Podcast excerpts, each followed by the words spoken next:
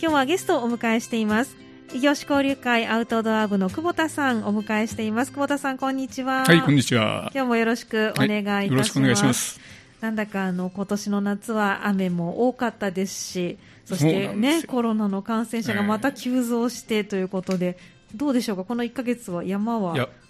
8月は1回だけ、まあ今日ご紹介するマヤさんに1回行ったぐらいで、はいいつもね、盆休みの頃にあの有志で遠出するんですけどね、えはい、去年だったら四国、三重行ったり、あね、そうでしたね。ところが今年はあの天候ですからね、はい、結局、遠出ができずに、ええ、もうほとんど、だから山も行く回数も減ってですね。はい。まあ、オリンピック見るかや、高校野球見るかというおうち時間が長くなっているということで、あまり久保田さんにしたら珍しい今年はそうですね。ね毎年今年の8月も一番少ないですね。うん、ねあの例年なんか伊吹山に夜にね登ってらっしゃるというお話がありましたけど、それもそれもねちょっとタイミング一しましてね。あら行けてないんですよ。そうだったんですね。ということであの少なく回数が少なくなってしまった中行かれたのがマヤさんという今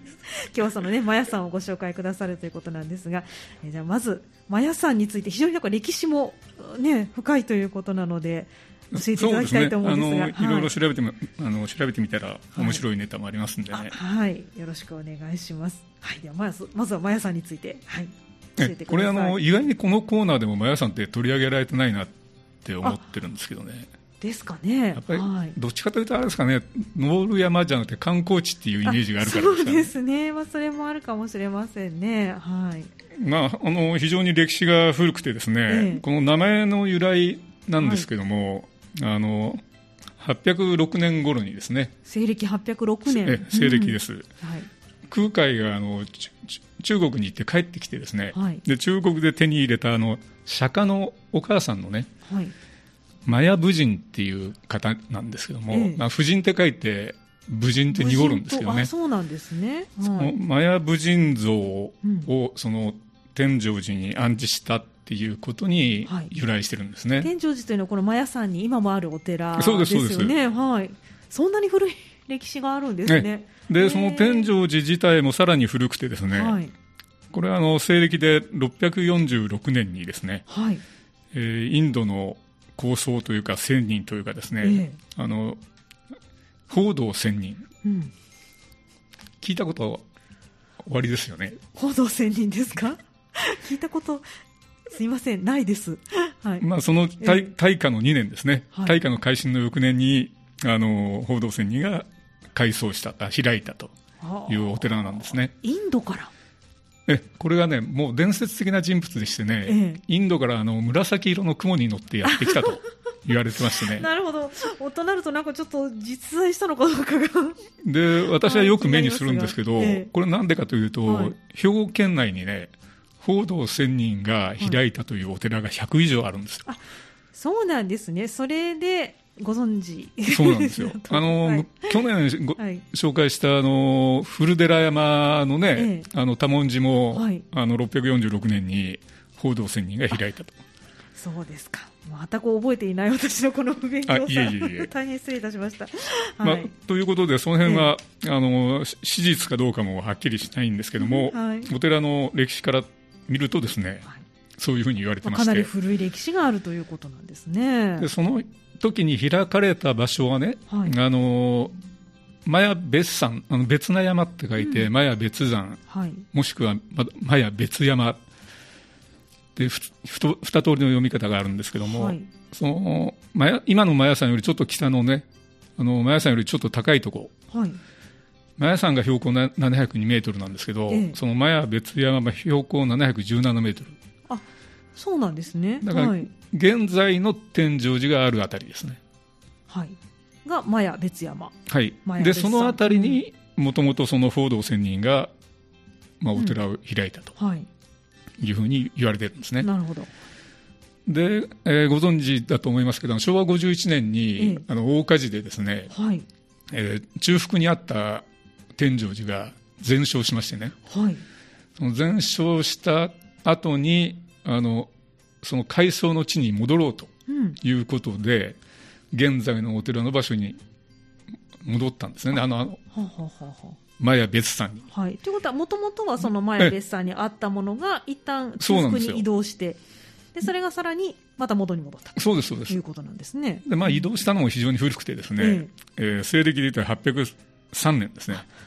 はあ、ということは、もうなんか、そこにあった方が長かったという、だから803年から、えー、昭和51年の1976年ですね。はあ、すごい、はい、だからもう1000年以上はですね、うん、あのマヤさんの中腹ですね。水とお寺があったんですね、えー、今はあの史跡公園っていうことで、はい、あの広い公園みたいになってますよねそうなんですね、ははなるほど、分かりました。ということは、これ、あの割とじゃあ、今ある天井寺って、結構見た目、新しいなと思ってたんですけれども、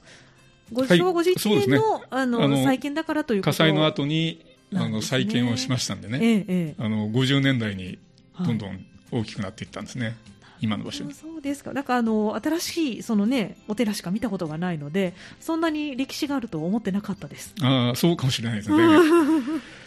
あの、史跡公園のね、ええ、ちょっと下に三門だけ残ってますが、あそうなんですね。三門はもう古いんですけどね。三門だけ残して、はい、お寺の本体はそのマヤ別山の近くに移転してるんですよね。うんそうなんですね。そんな歴史があったわけですね。かりました。その他には何かありますか？トピックスとして。ねあのーうん、マヤ山っていうとみ、はい、皆さんあの菊生台には行ってもですね、えええー、山頂に行ってない方が多いと思うんですよ。はあはあはあ。菊生台というのはあのビューポイントそうです、ロープウェイの三条駅の横の広場ですね、ですね。で、はい、あの展望台があって、景色がいいとこ。ろ、はい、あそこのですね、ええ、あのちょっと西側にピークがありましてね。言われてみたら行ったことないかもしれないですね、菊生代はありますけど、はい、そう意外に皆さん行ってない、うんはい、でそこにちゃんと三角点があって、あそうなんですね、はい、でその山頂はあまり展望ないんですけどね、ええ、三角点と、それからあの、うん、天狗岩っていう岩がありましてね、はい、これは昔の岩倉つまりその神様が、うんうん、えー、いらっしゃった岩だと思うんですけども、はい、伝説がありましてね、はい、その天狗をですねその岩に封じ込めたと、うん、そういう伝説があってそれから天狗岩と名付けられてるんですねこれあの前回ご紹介いただいた天狗岩とはまた別。え別です。あまた別になるんですね。六甲山にあの、天狗なんとかっていうのが多くてですね、ええ。天狗岩とか天狗のなんとかとかですね。6か所ぐらいあるみたいですね。そうなんですね。まあまああの昔は修験道 であったということもあるんですよね。マヤ山もまさにあの修験道の山ですからね。そうなんですねそうですか。なんか今やっぱり観光地のイメージが非常にありますけれどもそうではないということなんですね。そうですね。わかりました。はい。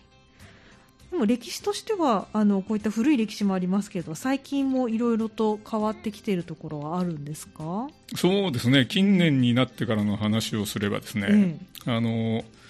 まあ、観光地として開発できるということで、はい、あのケーブルができたのが非常に古くてですね、ええ、1924年ですねケーブルができた1924年にケーブルあのマヤケーブル。そうですそうです、うん、えー、これまあ大正14年なんですけども、はい。六甲ケーブルもありますけども、ええ、あちらの方はあの昭和7年なんですよ。あじゃだいぶ古いですね、こっちの方がね。そうなんですね、だからマヤの方が、うん、あののケーブルの方が早かったんですね。へそうなんですね。これはもう現在と同じ場所で、はい、あのえっと、標高140メートルぐらいのところの出発点がですね、はい、当時は高尾駅と呼んでたんですね。うん、で途中のあのロープウェイに乗り換える駅がありますよね、はい、それが今の虹の駅って呼ばれてますけども、そこが当時はあのマヤ駅と呼ばれてまして、標高450メートル、うん、でもちろんその時はあのロープウェイなかったんですけどね。あなるほど、ケーブルしかなかった、はい、ということ、ね、ケーブルが先にできて、うん、そのケーブルのあの終点の駅の周辺がですね、はい、開発をされ始めて、うん、でそのケーブルがでできたと同時に、はい、開発されたのがですね、はい、えー、当時の名前でいうとマヤ山遊園地。遊園地があったんですかここにそうなんですよ、はい、あの中腹にね、もう今、全くあの跡形もないですけども、そうですよね、聞いたことないですね、ちょっとね、廃屋みたいなのがあるんですあるんですけども、それが名残といえば名残なんですけど、ね、じゃあちょっと廃屋マニアの人にとってみたら、そうなんね、行きたい場所かもしれませんね。そのケーブルの駅の周辺に、食堂とかですね、はい、あの遊戯具とか、うん、で動物の小屋とかですね、はい。でベビーゴルフ場もあったとかいう話なんですけどなんかあの私たちが今思う遊園地とはやっぱちょっと違ったこじんまりとした、うん、そうですね。ねあの公園プラスアルファっていうような感じですね。もともとその辺はですね、はい、あの1300年代にはですね、はい、お城もあったんですよ。あマヤ山にですか、ね、あのマヤ三城と言いましてですね、その名前の通りなんですね。そうですそうです。はい、そのお城を作ったのは赤松遠心ですね。赤松が赤松市はもうこの辺りすごいですね。そうなんですよ。そこら中に赤松のね、ねあの城がありますけども。へ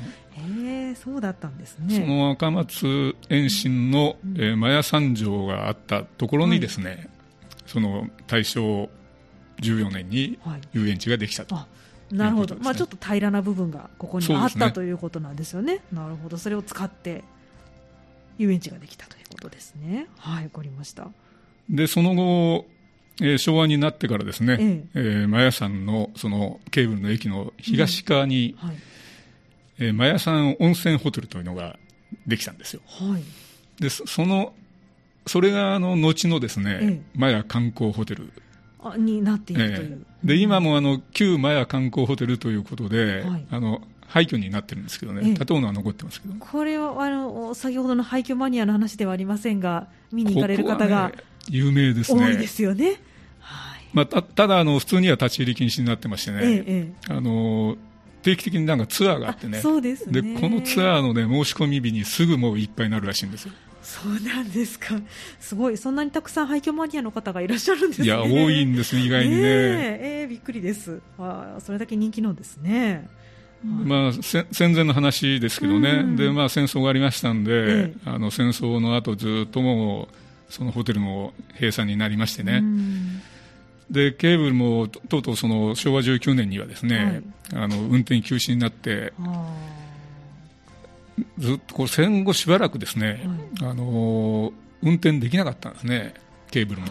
なんかあのすべて持っていかれてそうですね、ここはね、そうそうあのレールが多分撤去されたんだと思うんです、はいね、そうでしょうね。で六甲山の方のケーブルはどもう無事だったんだかな、あそうなんですね、うん、あの復旧が早かったですね、戦後のね。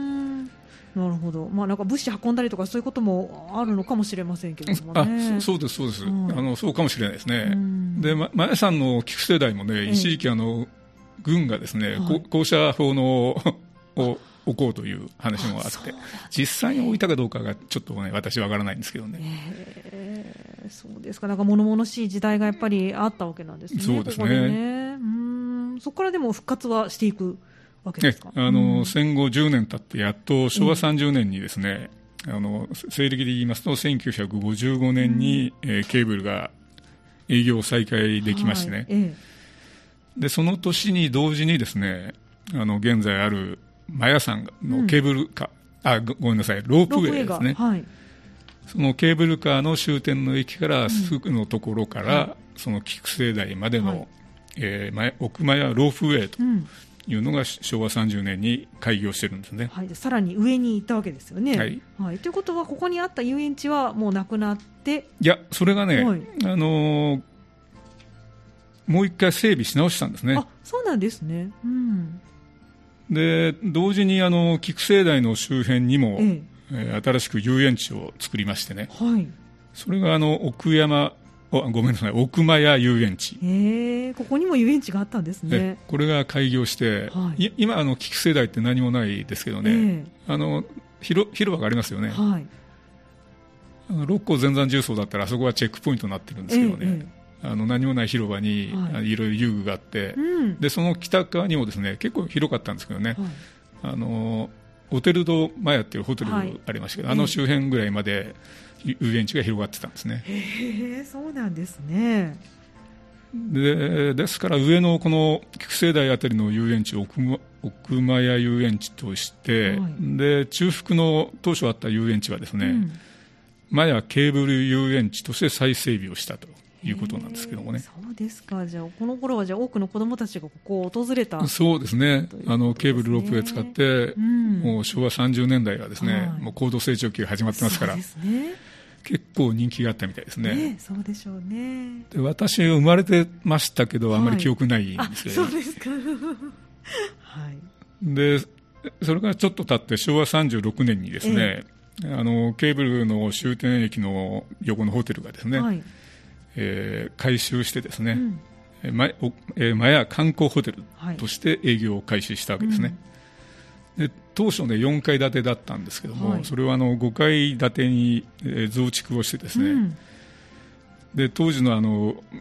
キャッチコピーを見たらあの、眺望絶景、うん、名物炭酸温泉露天風呂とかですね、うん、で300畳の大広間とか、はい、で夏場あのビアガーデンもあったらしいですね。あそうなんです、ね、もう展望いいですからね。そうですよねえー、でも炭酸泉の温泉も出たんですね温泉も当時の観光施設っていうか娯楽施設は温泉と劇場とですね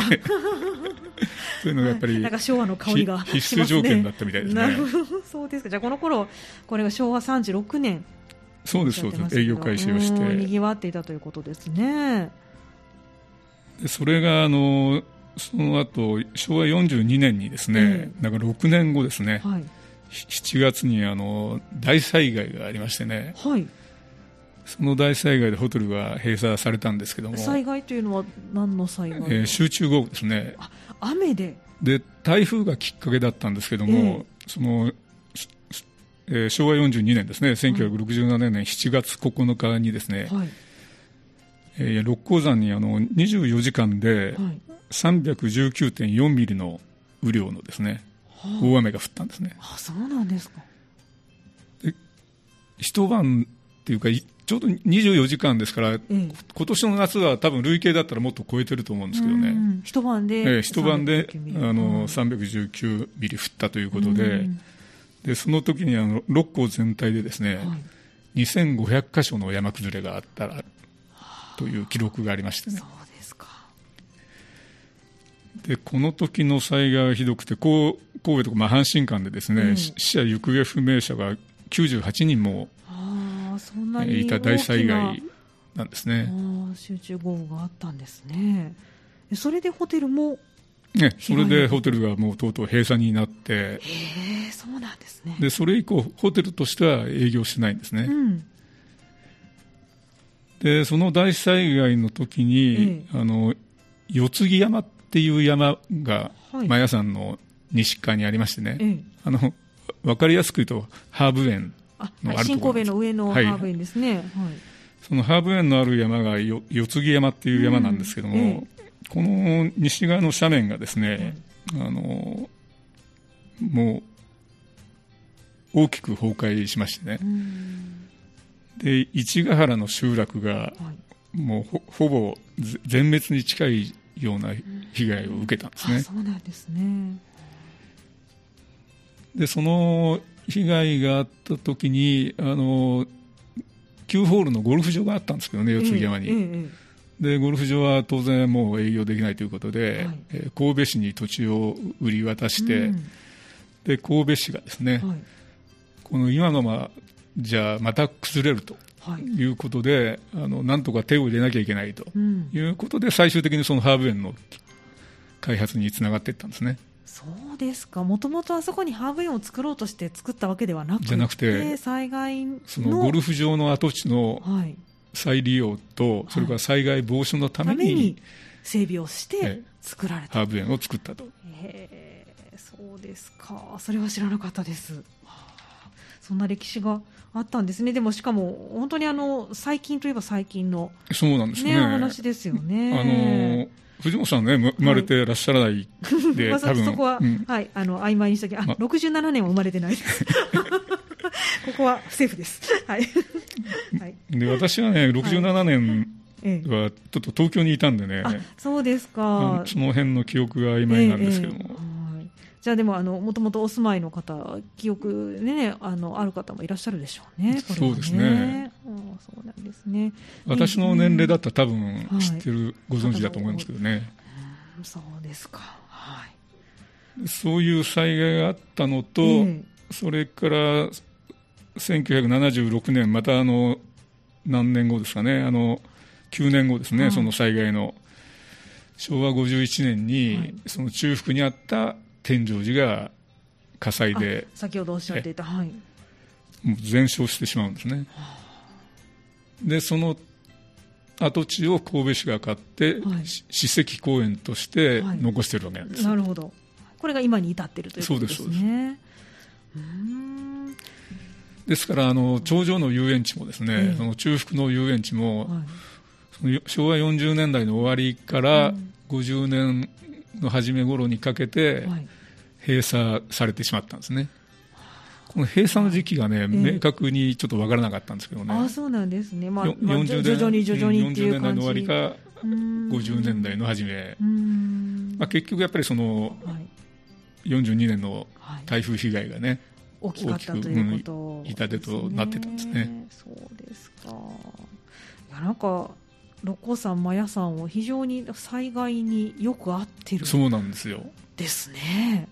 本当に調べてみると、ええ、いろいろ清水といいますかですね、はい、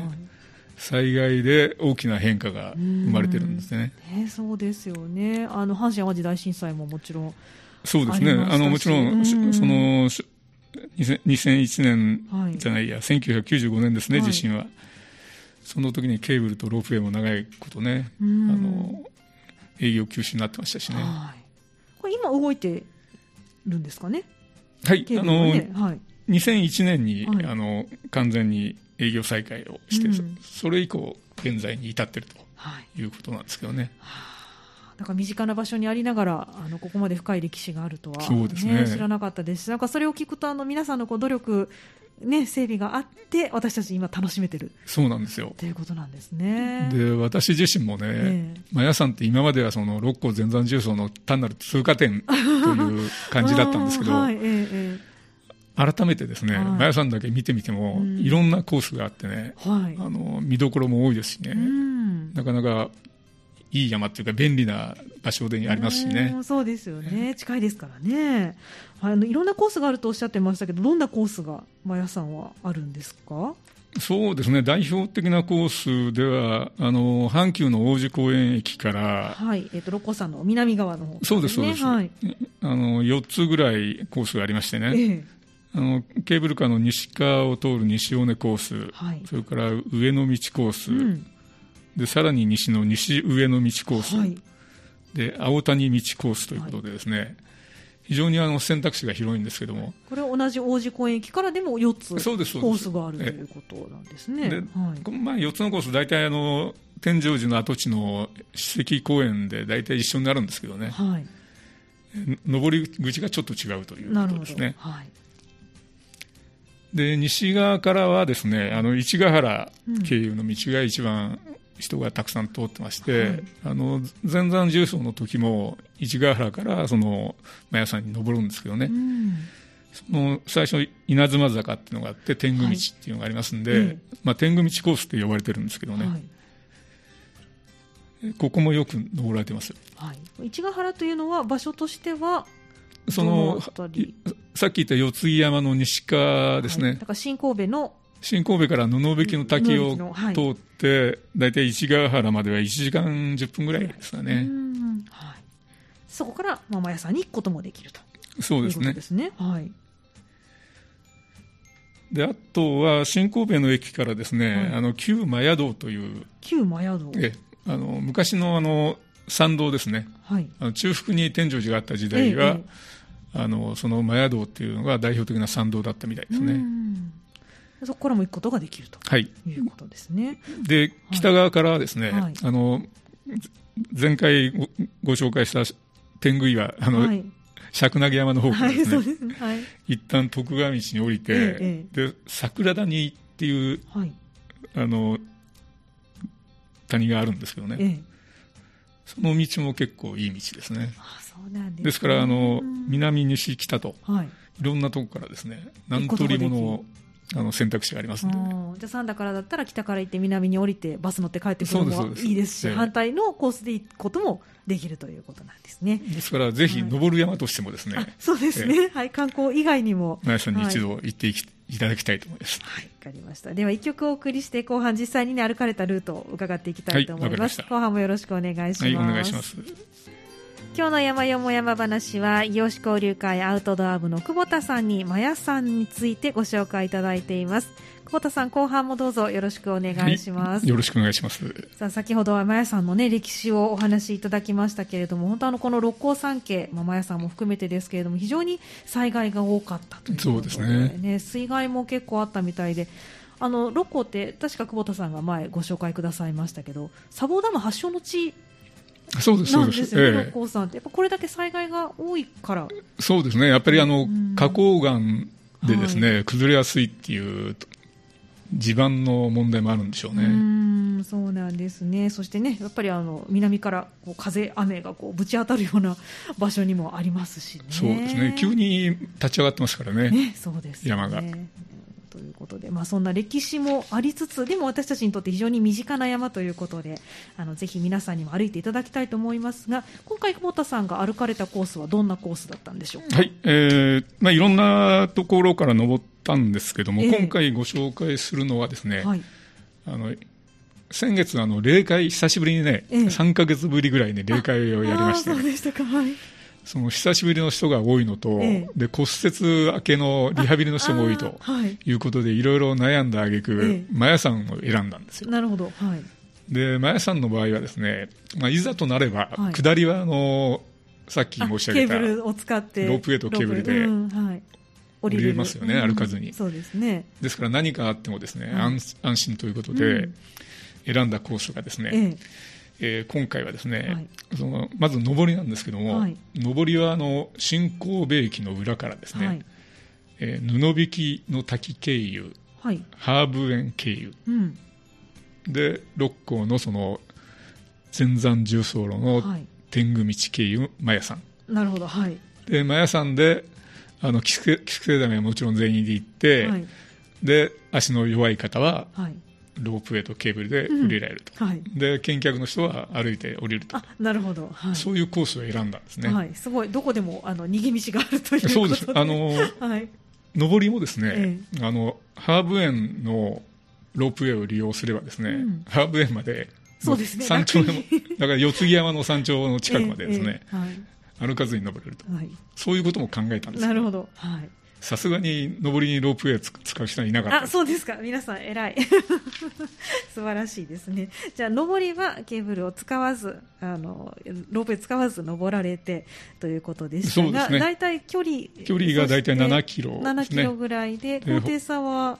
えー、上りが850メートルで。結構上りますねそしたらね。そうですね。で下りがまあ700メーターぐらいですね、はい、で時間として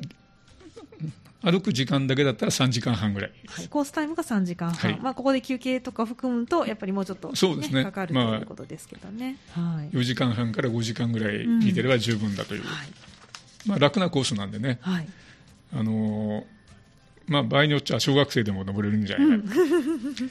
はい。で、ね、ポイントはですね、はい、ハーブ園に私は実は行ったことなかったんですけども、そうでしたか、はい、下見に行った時に歩いて登れるっていうのが分かりまして、ええでハーブ園ってあの皆さんあの大概あの丸いカプセル型のロープウェイでね,、はい。ね乗っていきますけど、はい、布引きの滝からですね、ええ、大体そうですね30分ぐらいですかね、はい、これはもうちゃんと道がありますあります、はい、あの布引き貯水池がありますよね、滝からもうちょっと行ったら、ええ、で貯水池の横になんか近道みたいなのがありましてね、はい、あそうなんですね、はい、その近道を行くと、ええ。ー、ハーブ園のあの風の丘中間駅っていう場所があるんですけども、うんはい、これ、ロープウェイの駅。そうです、はい、あのロープウェイの山頂駅と真ん中にある駅ですね、うんうんうん、その近くまで行けるんですね。はい、でそこにあの門が閉まってるんで、ええ一見入れないように見えるんですが、はい、門を開けるとですね、はい、えー、自由に入れましてですね。いいんですか入って。うんこれがね、はい、いいんだと思うんですよ、はい、でその通四門から、はい、えー、無料で、えー、入園できましてですね、はい、で園内はすごく綺麗ですね。ああ、そうなんですよ。夏でもね。だいぶ昔に行ったっきり行ってないんですが。デート、デートで。その時はデートでした。ロープウェイで。その時はね。いや、本当にそういう、あの、いい場所なんですよね。今どんな感じなんですか？いや、今でもね、あの、全然変わりなく整備されてますんで、花は綺麗だし、で、山頂駅の近くにはちゃんとしたレストランもあるし、で、芝生広場もあるし、これは、記録によると、その、昔あったゴルフ場の地形をできるだけ生かして、ああそういうことなんですか。ハーブ園を作ったと。であの斜面がどういうふうにゴルフ場になってたのか非常に結構斜面ありますよね。そうなんですよ。不思議なんですけどね。まあ、確かにあの広い芝生広場ありますけどね、はい、あのハンモックなんかがたくさん置いてある。ハンモックあるんですか今。そうなんですよ。いや素敵ですね。ハーブ園だけでもずっゆっくりすればですね、ね自分じゆっくりあの時間潰せますけどね。ねそうですまあでも山登らないとそうです。あんまりねゆっくりはできないかもしれませんけれども。でそのハーブ園の、えー、中をですね、はい、あの山頂駅まで歩くとだいたい30分ぐらいですかね。中を通って駅まで行くと。え山頂駅山頂駅の方まで行くと。はい。で山頂駅の近くに、うん、その四つ木山のピークがあるんですけどね。ええそれはあの普段は入れないんですよ。フェンスがあって。あそうなんですか、はい、でハーブ園のあの山頂駅はですね、ちょうど四つ山ってあの2つのピークがありまして東側のピークと西側のピークがあって、はい、その中間にあるんですね、はい、で西側のピークには立ち入りが普段できないんですけども、昔はねなんあの年に1回だけそのフェンスを開けてですね、あの四つ木山に登ろうっていうあのイベントをやってたこともあるそうなんです。ね、で今年はそれがあるかどうかちょっとわからないんですけどね。えー、でどうしてもその四つ木山の、はい、えー、ピークに登りたい方はですね、うん、方法があるんですか？方法があるんです NPO 法人で兵庫森のクラブというボランティア団体がありましてね、うん。ええ、このボランティアの会が四つ木山の山頂周辺の保全活動を定期的にやってまして、はいえその活動に参加すればですね、その山頂に入ることができると。なるほど、山登りではなくて、保全活動に参加をするということですね。はいまあ、という四つ木山の西ピークは登れませんが、えーうんはい、あの東ピークには登れるんですね。こちらを登ることができる、はい、ということですね。はい、で山頂駅にあのレストランとか建物があるんですけどね、ハーブ園の、ええ、そのハーブ園の建物の裏にですね、はい、またあの通用門がありまして、うん、そこから出ると、そのハイキング道に出れるんですね。なるほど、そこで合流していくと。そうですいうことなんですね。はい、で結局、歩いていったら無料なんですよ。ハーブ園、ええ、もうロープウェイ代もいらないですね。そうなんですよ、はい。でそれがいいのかどうかがわからないんで、えー、あのホームページの,、はい、あの FAQ を確認しましたら、えー、ハイキングなら無料で入ることができますっていうふうに書いてありました、はい、安心いたしました。わかりました。じゃあその、まあ、ちょっとハーブ園も見ながらそうですね、ね、上がっていただいてで四つ木山に行ってそこから今度は、えっと、で四つ木山の東ピークからですね、はい、あの前山重曹路まではすぐです、うん、はい。もうあの15分ほどで、はい、えー、皆さんがよく歩かれた前山重走路に出れるんですね。はい、でちょうど急なとこは過ぎたあたりに出るんで、ええ、あの皆さん一般的なあの市ヶ原経由でね、はい、マヤ山行かれてるんですけども、うん、実は市ヶ原経由よりも、はい、このハーブ園経由の方がちょっと近道になる。んです。そうなんですね。で景色もいいですしね。そうなんです。お得感もありますしね。な、ね、るほど。それはちょっとおすすめポイントですね。はい。はい、わかりました。でその天狗道に行くと、大体ハーブ園からですね、はい、えー、菊生台まで、あの、マヤ山の山頂までが、はい、おおよそ1時間半ぐらいですね。1時間半。これは、えっ、ー、と、上りで。うん、あのー、上り下りあるんですけどね、えー、ちょっとした。まあ大体上りです。上りで。はい。で、マヤさんの、えーと、山頂。はい、あのということですね。菊生台行く手前に、はい、あのちょっと南に入る道がありましてね、あの標識もありますんで、わ、かると思いますけども、あんまりあの目立たない山頂があります、はいね、菊生台の方が目立っているということでしたもんね。はい、でもぜせっかくですから、ぜひ、マヤさん、山頂、ね、そうですね、あの、はい、行っていただきたいです、ね、三角点があるところですから、うん、でちょっと不思議なのは、ええ、あの地図とかガイドブック見ると、マヤ山のあの標高が702メートルって書いてあるんですけどね、はい、その山頂の看板にはですね、ええ、680なんとかって書いてあるんですよ。ずいぶん下がりますね、うん、これがね、なぜか分かんないんですけど、もしかしたら昔のね、高さなのかもしれませんが分かりませんがそうですか。分かりました。であの、おなじみの菊生台に行きまして、はい、で展望台がありますんでね、で私あのちょうどあの展望が好きでねもう何時間いても飽きないんですけどね。ね本当に綺麗に見渡せますもんね。そうですか。じゃあここはでももう展望台になっていますから登山客以外もそうですね、多く訪れる場所ですね。ケーブルとロープウェイで来たね、うん、あの普段着の方、普段着のって普通の ね、ハイハイキング筋じゃない方もいらっしゃいますんで、はい、いらっしゃいます。よね。はい、わかりました。で、まあせっかくですから、はい、菊生台まで来たらですね、はい、そのマヤ山系の最高地点である、うん、えー、マヤ別山にですね、ええ。えー、登っていただければと思いますけども、はい、え。えー、現在の天井寺の近くですね。はいえー、ただしあの山頂の部分がですねあの神戸市の水道局の施設がございましてあそうなんですね、うん、ここもだから山頂には立ち入れないんですけども、残念、はい、その別山のすぐそばまでは行くことができます、うん、はいわかりました、はい、これここここに天井寺があるとそうですそうですね。はい。じゃあぜひ参拝もして。そうなんですよ。ね、天井寺結構広いんでね。ねそうですよね。あの山山帽子が今年はね当たり年っていうことはご紹介しましたけど、ねえーあのそれ以外にもですね、はい、いろんな木がとか花があるそうなんで。はいいいですね。紫陽花のシーズンでもいいかもしれませんね。そうですね。うん。はい、わかりました。はい、その他に、ここはおすすめ見どころポイントがもしありましたら。え、ちょっと、はい、変わった見どころで、ええ、あの、マヤ石の舞台というのがございましてですね。うんはい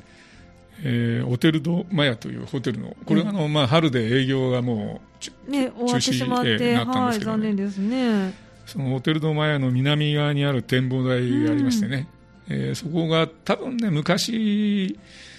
バンガローかなんかの建物があった跡地だと思うんですけども、あの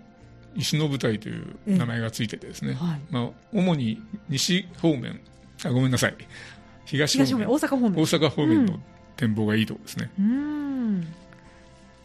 で、はい、その石の舞台に上がる入り口にですね、ええ、立派な標識があるんで、はい、この標識が一番立派なんです、ちょっと期待感が高まってしまいますね。うん、これは、ね、はい、あの2000年過ぎてからできたみたいですからね、その標識が。そうなんですね。はい、えー、なぜか石舞台という名前の展望ポイントがありますね。はい。はい、じゃあここもぜひ立ち寄ってもらって、ということですね。はい。で、えー、菊生台で一応その、降りる歩いて降りる方と、はい、えー、ロープウェイで降りる方分かれてですね、はい、分かれたんですけど、はい、私が前ロープウェイに登った時に、ええ、あごめんなさい。ロープウェイで降りた時に、気がついたのはその旧マヤ観光ホテルのね、廃墟がですね、え、ロープウェイに乗れば、よく分かるんですよ。ほうほうほうほう。ロープウェイから見ることができる、うん、上から見下ろす感じになりますね、うんええこれがなかなかの見どころのポイントですね。歩いて降りるとですね、はい、そのもちろん前景は見えないんですけどね。なるほど。ロープウェイに乗ってこそ見ることができると。廃墟の上からですね。全貌を。見ることが今、なかなかね、あの入るのがあのツアーに入らないと見られないということですから、はい、歩いてよりはそちらのそうですね、うん、で実は私がですね、学生時代にその旧マヤ観光ホテルの中に入ったことがありましてあそうなんですね、泊まったこともあるんですよ、はい、これはあのあのホテルがね、はい、営業休止した後に、はい、あの1974年から数年間ですね、うん、マヤ学生センターという名前で、あの学生の合宿専門の宿泊場所として営業してたんですよ。これはちょっとね変わってるんですけどね、でその時ちょうど大学生だったもんで、えー、その僕が行ったのはね1976年頃ですね、うん、あの大広間はちゃんと残ってまして、はい、天井にミラーボールがあってね。で部屋もちゃんとシーツも綺麗なシーツに交換してもらってて、えー、じゃあ廃墟感はこの頃はなかった、さすがにあのまだ廃墟とまでは行ってなかったんですけどね、あのクラシックな非常にあの趣のある